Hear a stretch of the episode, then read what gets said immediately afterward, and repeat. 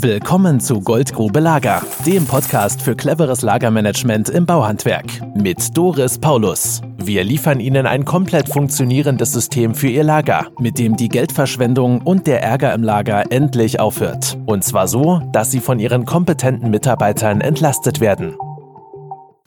Herzlich willkommen in der Goldgrube Lager. Heute mit Miguel Caposti. Hallo. Und Matthias Oelzel. Moin und mit mir Doris Paulus.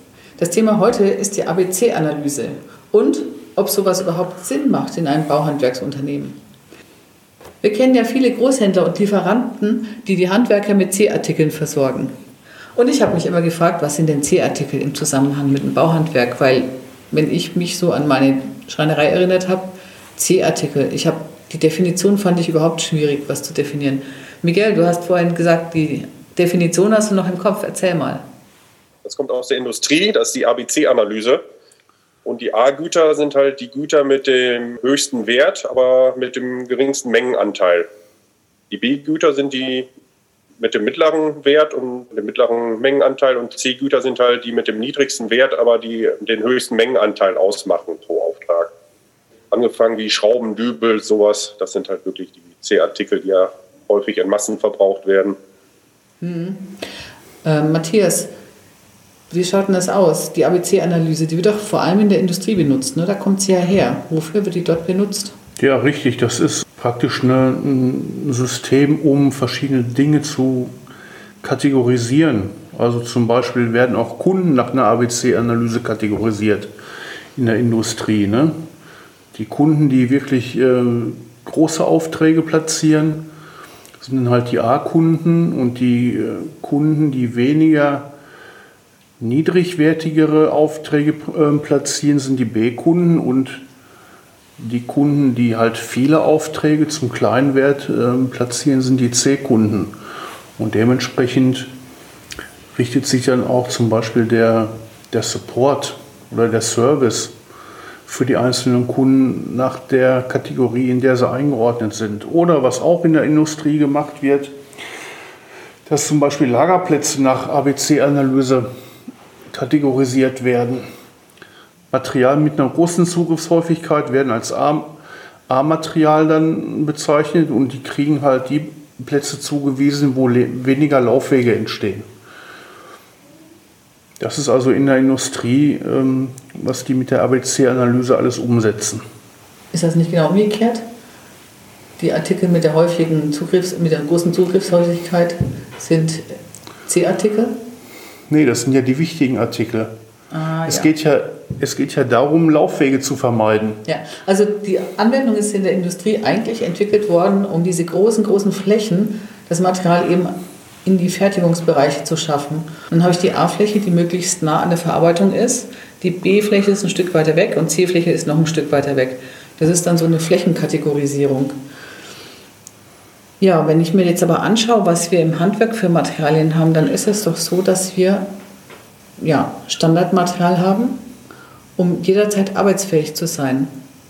Und Kommissionsmaterial, individuell für den Kunden bestellt. Und dazwischen fällt mir leider nichts ein. Oder was sagt ihr dazu? Richtig, das sehe ich auch so, wobei ich äh, das, was wir als Kommissionsmaterial bezeichnen, vergleiche mit dem A-Material äh, aus der Industrie.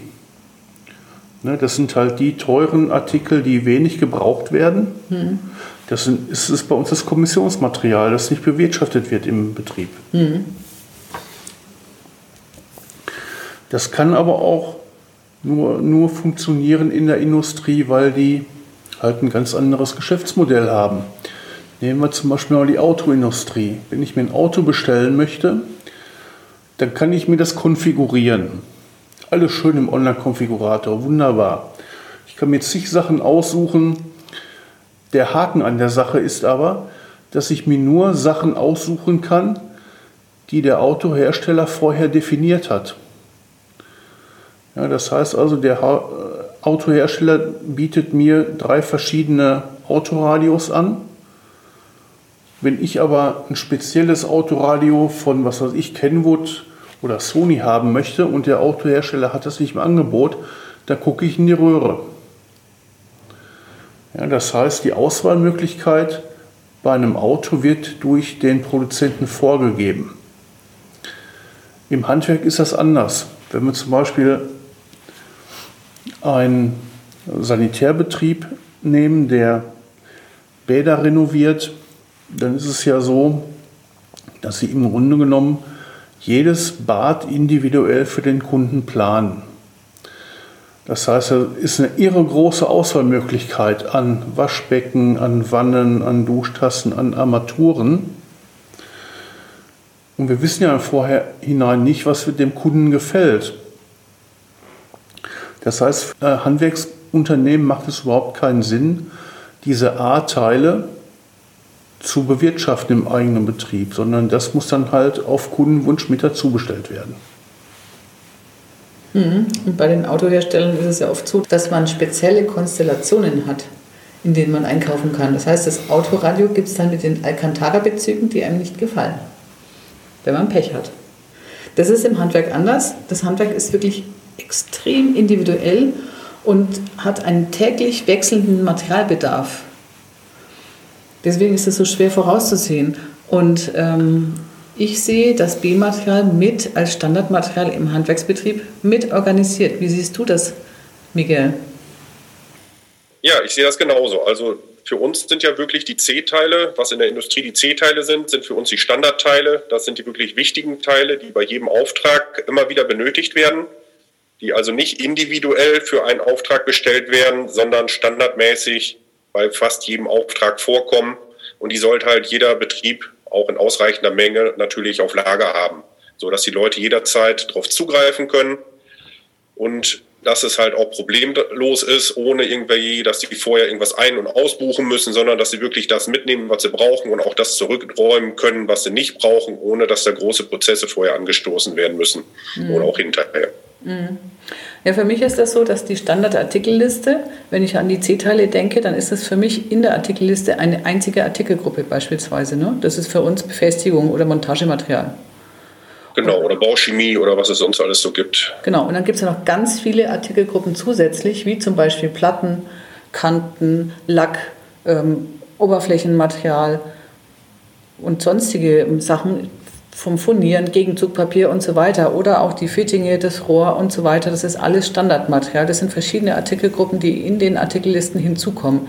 Deswegen ist die Definition mit C-Artikeln für uns völlig untergeordnet, weil das, was die Lieferanten in der Regel als C-Artikel anliefern oder bezeichnen, ist für uns eine einzige Artikelgruppe in der Gesamtstandardartikelliste, die ein Betrieb hat. Und in dieser Artikelliste verbirgt sich für mich auch das sogenannte B-Material. Das ist nämlich das Material, was man hat, um sich am Wochenende am Notdienst, im Notdienst retten zu können. Das sind dann die Artikel, wo ich nur ein Min 1, Max 2 höchstens auf Lager habe. Nur damit ich es habe, weil ich weiß, wenn ich es nicht habe, könnte es im Notdienst schwierig werden. Und insofern ist das aber bei uns in den Artikelgruppen mit eingegliedert, weil das sind dann Fittinge bei Fitting. Fertig. Da habe ich genau, oder die Sachen für den Notdienst, ne, die ja. benötigt werden. Wenn der Notdienst halt bestimmte Teile am Wochenende benötigt und dafür nicht zum Großhandel kann, dann hat man die halt in geringen Mengen auf Lager für die Themen, die man halt am häufigsten verbaut hat, die man selber pflegt und wartet als Betrieb, dass dafür die Teile halt wirklich in geringen Stückzahlen auf Lager sind, dass man dann handeln kann, genau. wenn dieser Notfall eintritt. Das ist dann die Artikelgruppe Kundendienst zum Beispiel. Ne? Die besteht genau. aber nicht nur aus B-Artikeln, weil das sind auch laufende Materialien drin, die man ständig verbraucht. Also insofern hat sich das bei uns im Handwerk nicht bewährt, in diesen verschiedenen Kategorien A, B und C zu denken. Weil wenn ich mir so ein Lager anschaue, das nach Artikelgruppen fein säuberlich sortiert ist, die jeder versteht, jetzt fange ich an, das aufzulösen, in A, B und C Materialien zu unterteilen, dann ähm, ist Ende mit Struktur im Handwerk. Die sind fürs Handwerk einfach nicht verstehbar, weil diese Artikel in der Definition nicht vorkommen, sondern in Artikelgruppen sortiert vorkommen. Das ist verstehbar. Vor diesem Hintergrund kann ich es auch absolut nicht verstehen, warum wird versucht, mit der ABC-Analyse das System auch ins Handwerk zu tragen. Denn auch Wirt zum Beispiel bietet ja Lageroptimierung an und Materialstromanalyse und so weiter. Nur das ist halt wieder ein industrielles Konzept, was wird versucht auf die kleinen Handwerksbetriebe überzustülpen obwohl es überhaupt nicht passt und auch eigentlich gar nicht relevant ist fürs Handwerk. Naja, ich sag mal so, wenn es anders wäre, würden sie uns fragen. Aber das gefällt ihnen nicht. es ist ja genauso mit ihren Regalen, die sie verkaufen. Diese Schrägbödenregale machen ja im Handwerk überhaupt gar keinen Sinn. Die kommen ja auch aus der Industrie, ja. wo es wirklich so ist, dass vorne der Monteur das Material entnimmt und der Lagerist das Regal von hinten wieder bestückt, ja. sodass es wirklich vorrutscht, von hinten wieder neu bestückt wird. Im Handwerk werden die Regale an der Wand gestellt und da gibt es keinen Lageristen, der so ein Regal von hinten bestückt. Daher machen diese Sachen auch überhaupt keinen Sinn. Ja, sie schauen aber sehr professionell aus und äh, ja. offensichtlich fühlen sich viele Handwerker gut dabei, wenn sie so ein Regal stehen haben, weil das macht ja auch einen Eindruck. So. Ja, aber da können wir zur Lagertechnik können wir noch mal ein ganz, können wir noch mal eine Miniserie Podcast machen. Da gibt es, glaube ich, auch noch viel zu erzählen, was wir noch gar nicht alles äh, auch noch nicht verschriftlicht haben. Ja, habt ihr sonst noch irgendwelche Ideen? Ja, ich möchte noch mal was richtigstellen. Wir haben hier über die Firma Würth geschimpft. Das heißt aber nicht, dass wir die Firma Würth komplett ablehnen. Nein, ganz im Gegenteil. Die haben natürlich auch super Produkte und auch einen super Service fürs Handwerk. Und ähm, ja, wir wollen jetzt hier nicht die, die Firma, Würth madig machen, sondern mich stört es halt nur, dass die mit diesem industriellen Konzept ins Handwerk gehen möchten. Ja, wobei das andere Großhändler und Lieferanten genauso machen, die mit denselben Ideen letztlich im Handwerk vor Ort sind und wir dürfen die ganzen Sachen dann oftmals in die Reihe bringen, wenn wir dann feststellen, dass die Handwerker völlig verwirrt sind. Das ist dann schade. Ja, also genau, die Produkte von Wirt kann man durchaus empfehlen. Haben wir auch viele Kunden, die damit sehr zufrieden sind. Kann man auch sagen. Wie Geld und nichts. Ja, so ist es. Dann empfehlen wir Ihnen weiterhin, in Standard- und Kommissionsmaterialien zu denken, denn das ist der sinnvolle Weg im Handwerk und im Standardmaterial gibt es verschiedene Artikelgruppen. Und das ist die Überleitung zum nächsten Podcast, Aufbau der Artikelliste. Da beschreiben wir mal, welche Artikelgruppen es alles geben kann und wie man sowas aufbaut. Wir wünschen Ihnen noch eine erfolgreiche Woche und freuen uns sehr, wenn wir fünf Sterne in iTunes bekommen. Wir, das waren Matthias Oelze. Tschüss. Miguel Caposti. Ciao. Und Doris Paulus. Tschüss. Das war Goldgrube Lager. Wenn Sie mehr wissen wollen, melden Sie sich heute noch für ein Infogespräch.